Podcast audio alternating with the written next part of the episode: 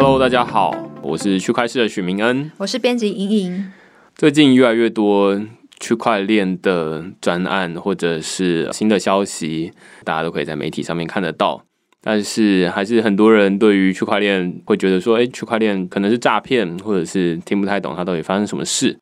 所以呃，我们在自己的网站叫做区块市，趋势的市，有我像是你的朋友一样，告诉你说区块链最近发生了哪些大事。同时，你现在听到的区块势语音节目是呃，我们把最近发生的一些新闻大事拿来这边讨论。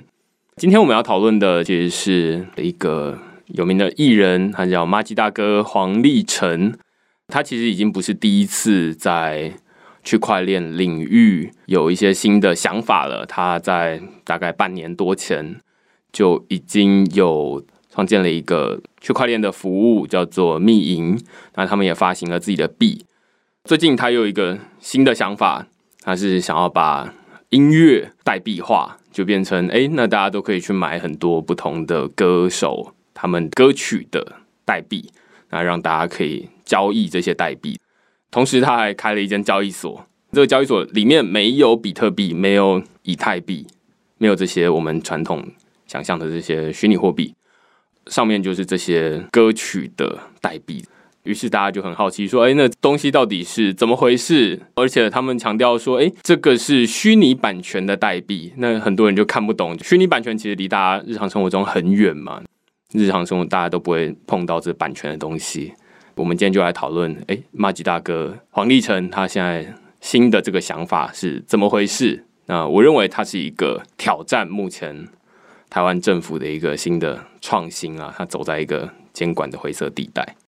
所以马吉大哥他推出的那个交易所叫做马吉 X，对不对？对对对对，就是很他个人风格。所以如果我是，比如说我是一个创作歌手，我要把我的音乐放到上面，发行我那一首歌专属的币，是这样吗？对，假设我们今天录一首歌好了，哎，觉得这个会红，可能会把这个歌放到 Spotify 上面去啊，然后就是说，哎，这是区块市录好的音乐。除此之外，让大家可以听。另外，我们就想说发行一些周边商品。周边商品过去可能是发行公仔啊，可能是文件夹啊，什么东西的抱枕啊，这些东西。十块钱那个照片哦，对。但是现在有一个更潮的周边商品，它叫做歌曲的代币。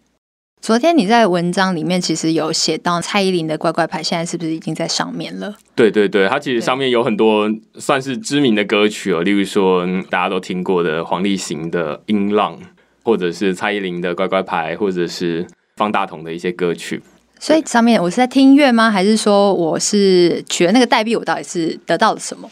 你买的那个代币其实不是音乐，它就是数位收藏品、周边商品，有点像是你买了周杰伦的周边商品，你不会拥有周杰伦一样。那你买了这个音乐的代币，你也不会拥有这个音乐，你只是买了它的周边商品，表达支持而已。我在文章里面就说，这个其实跟我们过去的逻辑很不一样，大家不容易理解哦。就是很久很久在没有串流音乐之前，很多人都是买唱片回家，然后用 CD player 播嘛。这个唱片它其实同时包含了两种东西，一种是收听，另外一种是收藏这个唱片。但是现在大家都知道，收听其实就到 KKBOX、到 Spotify 上面听就好了。那但是大家突然发现，哎，那我不能收藏啊，因为我只要一取消订阅，我就没有歌曲可以听了，甚至我没有办法把歌送给别人。这都是我们之前讲过的东西。现在等于是说，收听的需求跟收藏的需求分开来了。它不再被绑在一个唱片上面。收藏在现代来说，其实是一个很刻意去做的事情。就是说，哎，我真的非常的认同这首歌，它唱出我的心声。假设失恋的心声，或者是他快乐的心声，好了，我就会去收藏这个代币来表达支持。过去可能你买唱片，就创作者的角度来说，我不知道歌迷到底是想要听还是想要收藏，分不清楚。但现在其实。分得很清楚了，要听的他们都去 Spotify，都去 KKBOX，去 Apple Music 听了。他很喜欢听，他就多听几次。我也可以从收听的次数里面赚到钱。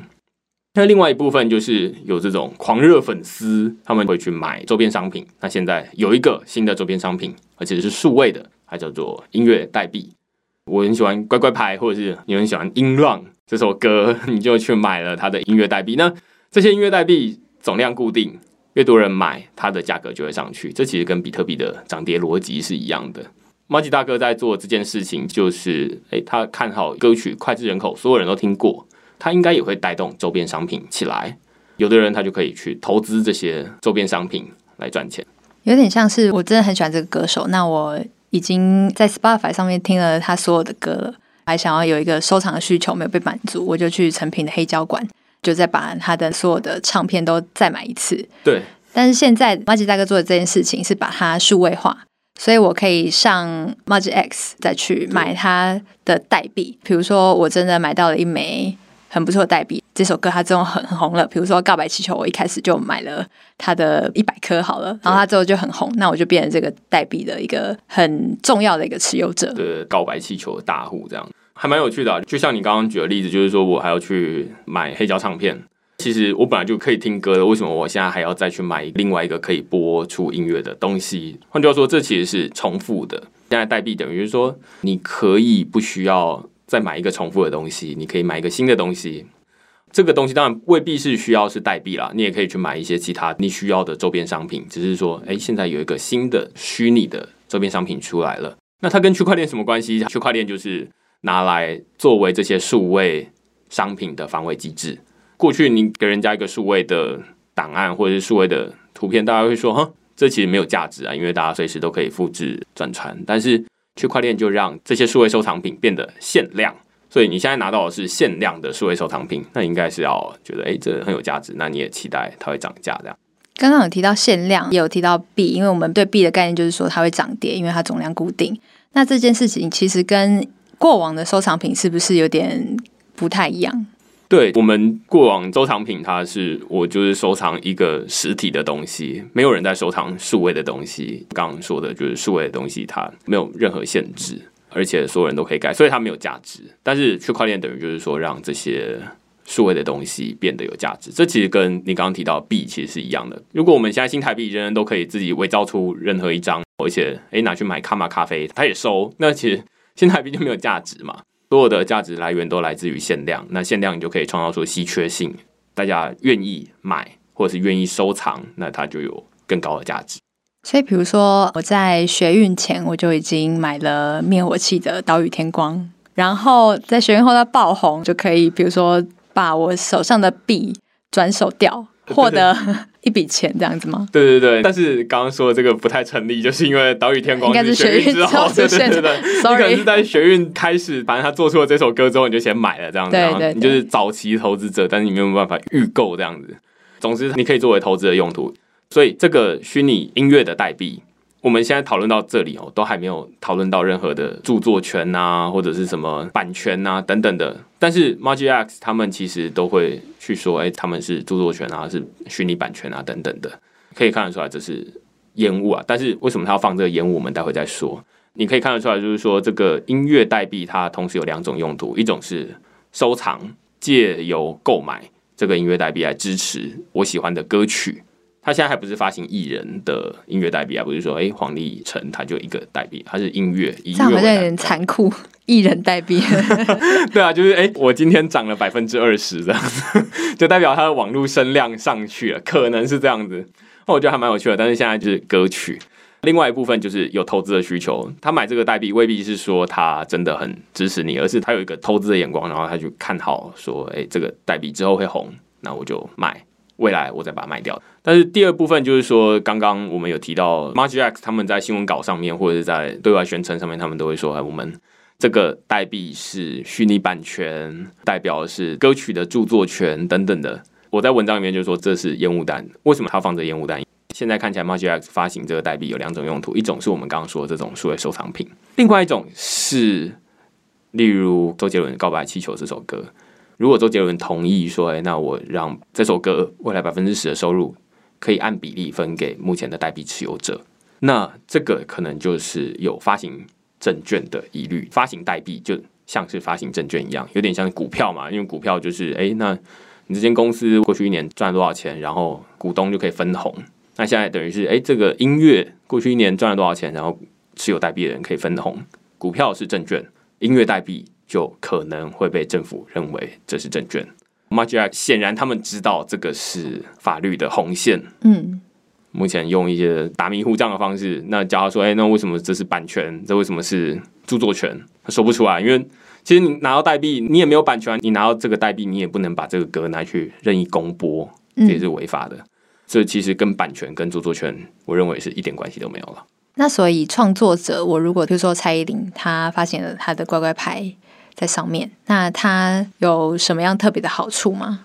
这是我刚刚少讲的，就是过去你如果要去买，例如说蔡依林的周边商品好了，其实你还要去一些实体通路买这些东西，那中间被抽了很多手这样子，又做出一个抱枕好了，抱枕也有它的成本，那通路也有它的成本。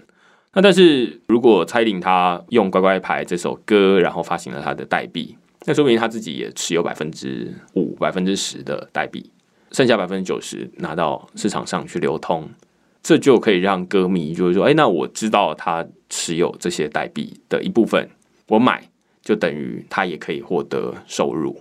换句话说，我们让这个币涨价，那诶，蔡依林她本身她也可以因为《乖乖牌》这首歌的代币价格上涨，那她本身的收入也可以增加。那这有点像是抖内嘛？换句话说，区块链这个音乐代币，它让粉丝他有多一种表达方式，而且是蛮直接的表达方式去表达支持。这听起来感觉跟那个币的涨跌有很大的关系。对对对对，知道 Magic 它是一个很新的专案了，那现在真正在上面玩的人其实很少。但是我们其实可以期待，就是说，哎，那接下来会有一些新的歌，Magic 发行帮这些歌曲发行代币，它其实几乎没有成本啊，大家都会发行代币，而且他自己经营交易所，所以他就把代币放上去，哎，交易。例如说你是歌迷，你就可以现在可以刷信用卡，就是超方便的，你就直接买这些代币，你可以把它想象成这就是一种抖内，跟传统的抖内不一样的地方是，哎，传统你是。偷偷的，或者是你根本就找不到到底要怎么抖内给他的方法。那但是你现在除了可以直接大方的抖内之外，大家可能还可以看得到，就是说，哎，你持有这么多的币，你甚至可以截图下来，然后就是丢到社群媒体上面去，就是说，嘿，你看我是乖乖牌的大户，现在市面上流通的三成，通通都在我手上。蔡依林当然就会觉得说，哎、欸，那他是大户，那请你吃个饭。对对对，这其实是我们之前有一集是请吴伯昌知名音乐人他来讨论的。他提到就是说，现在这种比较深度的互动的需求，因为过去有点像你买唱片，刚说收听跟收藏其实是混在一起的，但是现在会买这些数位收藏品的人都是死忠粉丝啊，可以这么说。那创作者要怎么回应这些死忠粉丝的需求？那就是你也得加码。去加深这个互动，提供一些过去没有办法提供的东西，来回应这些死忠粉丝的支持。所以你说，诶，像这个百分之三十的收藏品都被你买走了，那过去可能是电视都得来报道你，就是说，哇，你来看这个，简直就是蔡依林的粉丝啊！然后他家满坑满谷的东西，但是你现在不需要家里摆出来，你只要持有这个代币，大家就会马上注意到你。哇，这真的是很大手笔。我觉得这比较像是它的互动模式也变成了数位化了，因为以前我们跟传统明星互动，可能就只能透过签唱会或是握手会，跟明星拍很多张照片，然后我去他的演唱会举板板这样子。对。但是现在，其实我可能只要动个手指，然后买下他某一首歌，比如说百分之八十的代币，我就立刻就是那个排行榜上最显眼的人，大家都可以知道，哦，我就是他的头号粉丝。以前没有区块链的时候，好像看不到这样子数位互动的方式，你可能就只是狂留言啊，还什么的。自从有了比如说这个代币之后，那个数位互动它变成好像真的是一个有价格的东西，这样子。对啊，往下一步想，就觉得 MAGIC 它可以做出一个排行榜啊，就是狂热粉丝的排行榜，让大家彼此竞争一下，觉得哎，竟然你不是第一名了，你你被超越了，被挤下去。对啊，那你不是头号粉丝哎，你是二号。所以你得加码买，你才会重新重返荣耀。这其实会有很多种新的玩法，那这都是过去没有办法做到的事情。彼此头号粉丝之间都未必是熟悉的，而且现在你不只是精确到创作者，你还可以精确到这首歌曲。每个歌曲就是一个代币嘛。另外一点其实也很有趣的是说，我们本来以为把这种实体的东西或者是数位的东西代币化的情况，感觉好像还离我们很远，但是。你会发现区块链或者是这种虚拟货币来的速度其实是非常非常的快。上个礼拜就突然出现这东西，在那之前完全没有人想过。至少我目前看起来，全球还没有人在做这件事情啊，让这些歌曲或者是甚至让艺人发行一个币，让它看市场的涨跌。那这其实还可以应用在很多不同的地方啊，例如说，除了音乐啦，不要说音乐，差一个比较远的政治好了，嗯，就可以玩一个总统大选的币啊。现在要参选的假设是柯文哲、韩国瑜跟蔡英文好了，那大家就看一下币价涨跌啊，有点像是之前正大的。一些机构在做这件事情，让大家可以真正的去参与。现在你就不需要靠未来事件交易所在做这件事情，现在你就不需要靠打电话去电视台一通二十块钱哦，你就去投那一票的。那你可以直接去买那个代来试试看。每一个代币交易都是代表一票，或者是越上去就要越贵等等的。它其实有很多新的玩法，那不限制于音乐，音乐只是。黄立成他是在音乐领域出身的嘛，那所以他当然用这个东西是最合理，但是他可以可以用到很多不同的领域上面去，有点像是新一代的表达方式。对啊，你还可以就是说，哎，那我投完柯文哲十票之后，你可能还可以接到 Facebook 上面去啊，代表你是死忠的柯粉啊，或者是韩粉啊。另外，我想问一个，因为其实刚刚有提到那个法律的问题，因为它有点像是游走在法律边缘，跟 STO 可能脱不了干系。但是另外一方面，我也觉得它其实有点像是我们买虚宝的感觉。我自己觉得啊，不知道你会觉得它到底比较像哪一个？我觉得其实 MAGIC 未必要踩到法律的红线，嗯，就是它不需要让歌曲的收入、版权的部分不需要分给这些持币的投资者，那就好了。那其实大家买的都是这些收藏品，买收藏品不违法。其实 Magic，我相信他们现在因为上个礼拜才刚推出而已，所以现在肯定还没有这种服务啦。他们也可能是真的是没有把这些版权的收入按照持币的比例分出去。但是未来他们可以选择到底要不要这么做，这是一部分。那另外一部分收藏品的部分就比较像是虚报，另外一部分这就比较跟法律有关。但是法律有关又会开启一个新的战场。过去。大家就会问啊，就是说，那我怎么知道你这首歌到底真的赚了多少钱？你出去公布了几次？你的点击量到底多少？那这是过去没有发生过的事情啊，大家不会去特别去在意周杰伦的《告白气球》的公播收入到底收入了多少。但是在股票上面，公开上市的公司，他们都要经过会计师的查核，查核他们的财报。现在等于就是说，要把这个同样的查核机制复制到歌曲上面来，或者是复制到其他的地方。去这样子，这会创造出一些新的职业，去帮这些持有代币的投资人去看看，说他们是不是真的如实的申报了他们的所有的收入。我觉得这是蛮有趣的，过去没有发生的事情，然后未来可能会发生。OK，好，那这就是我们今天讨论黄立成刚发表这个 March X 的内容，希望你会喜欢。如果喜欢我们节目的话，欢迎帮我们留言评分。你也可以推荐其他身边的朋友订阅区块式的语音节目。对，也可以订阅我们的文章。对，好，拜拜，拜拜。